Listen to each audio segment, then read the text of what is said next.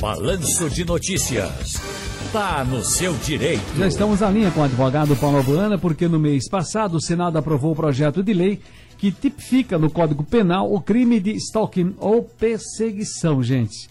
Doutor Paulo Abuana, que prazer ouvi-lo mais uma vez. O que é que ficou entendido desse projeto? Estamos falando de perseguição física ou também virtual, não é isso? Boa tarde. Um abraço, Ciro. Boa tarde para você. Um prazer estar sempre com você. E parabéns, João, a você, a sua produção. Vocês são muito antenados, impressionantes. Isso foi sancionado ontem, dia 31 de março, amigo. Você já está abordando o tema hoje. Fechado. Nós temos, é. além da produção, nós temos assessoria, né? Vossa Excelência sabe. é verdade. Parabéns. Olha só, Ciro. É, isso é o antigo crime que a gente chamava, que não era nem considerado crime, era uma contravenção penal terminava numa punição insignificante, com o camarada fazendo a suspensão condicional do processo, uma transação, pagando cesta básica. Agora, com essa modificação da Lei 14.132, passa a ser crime. O que era só um crime de perseguição, agora passa a ser introduzido no nosso Código Penal, artigo 147-A. E a, respondendo a sua pergunta, o artigo é muito claro, Ciro ele diz perseguir alguém reiteradamente e por qualquer meio, ou seja, físico ou virtual, né? Ameaçando-lhe a integridade física ou psicológica, restringindo-lhe a capacidade de locomoção ou, de qualquer forma, invadindo ou perturbando sua esfera de liberdade ou privacidade. Tem uma pena maior do que tinha só quando era contravenção penal e penso eu que isso é muito importante no momento atual vai servir inclusive de auxílio uh, nas punições da Lei Maria da Penha, viu, Ciro? É? Exato, porque uh, você sabe que o que há de perseguição de ex-marido, ex-companheiro, ex-namorado, quando a mulher acaba um relacionamento e ele não aceita, prevalece aquele machismo idiota e o sujeito fica, como diz na linguagem popular, rondando, rodeando, é, é, de forma física a casa dela, o ambiente de trabalho, e agora também muito comum de forma virtual, nas redes sociais, WhatsApp, Facebook, Instagram. Então, com essa lei aí, a gente vai conseguir dar uma enquadrada mais dura em quem cometer esse tipo de crime. Então, é preciso ter cuidado aquelas amigas, entre aspas, que agora chamam-se migas de amigas. As amigas, por exemplo, eu preciso ter cuidado também com Big, que fica fuçando o meu Facebook também, para saber o que eu fiz no fim de semana, se eu fui, se eu fui aglomerar, se eu não fui.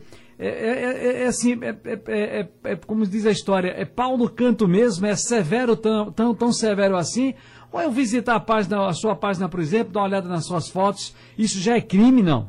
Não, Ciro, não, não, não, não, não. Para configurar crime, é, tem que haver por parte da pessoa que está sendo alvo dessa perseguição um incômodo, algo que cause algum prejuízo à sua privacidade, à sua liberdade, à sua intimidade.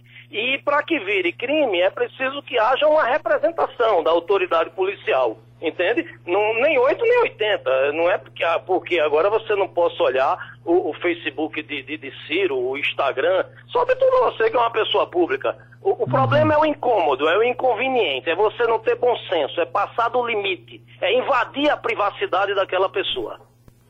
Muito bem. Agora, doutor Paulo, ah, quais são as principais práticas hoje de estoque que o senhor já, já tem, já chegou para o senhor aí, ou o senhor tem conhecimento?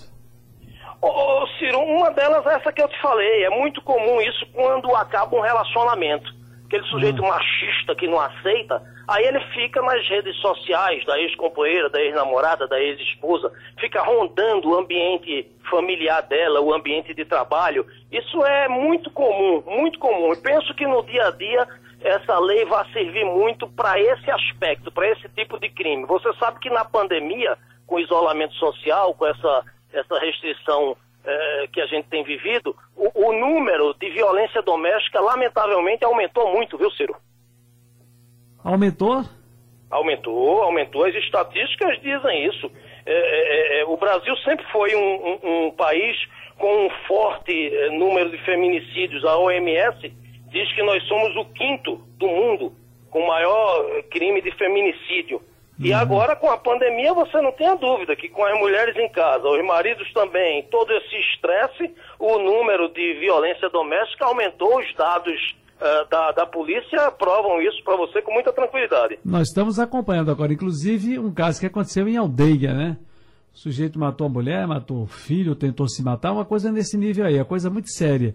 Tivemos aquele caso em Moreno também, do cidadão que foi lá, matou, tentou matar filho, tentou se matar.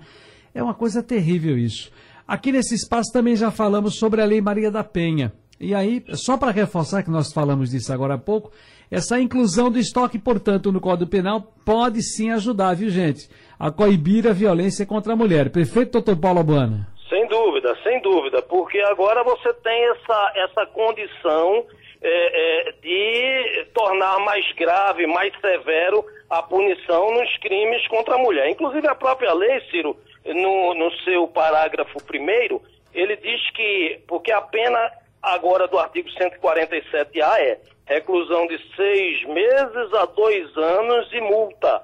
Aí o parágrafo primeiro diz que essa pena é aumentada é, de metade se o crime for cometido, inciso segundo, contra a mulher por razões da condição de sexo feminino. Ou seja, sem dúvida, fortalece o combate e a punição na Lei Maria da Penha. Doutor Paulo Albana, está no seu direito. Um grande abraço, uma boa Páscoa, felicidades. Leve um abraço aí para o nosso querido amigão Samia Boana. Obrigado, Ciro. Em nome dele, um abraço para você e para todo o seu público, amigo.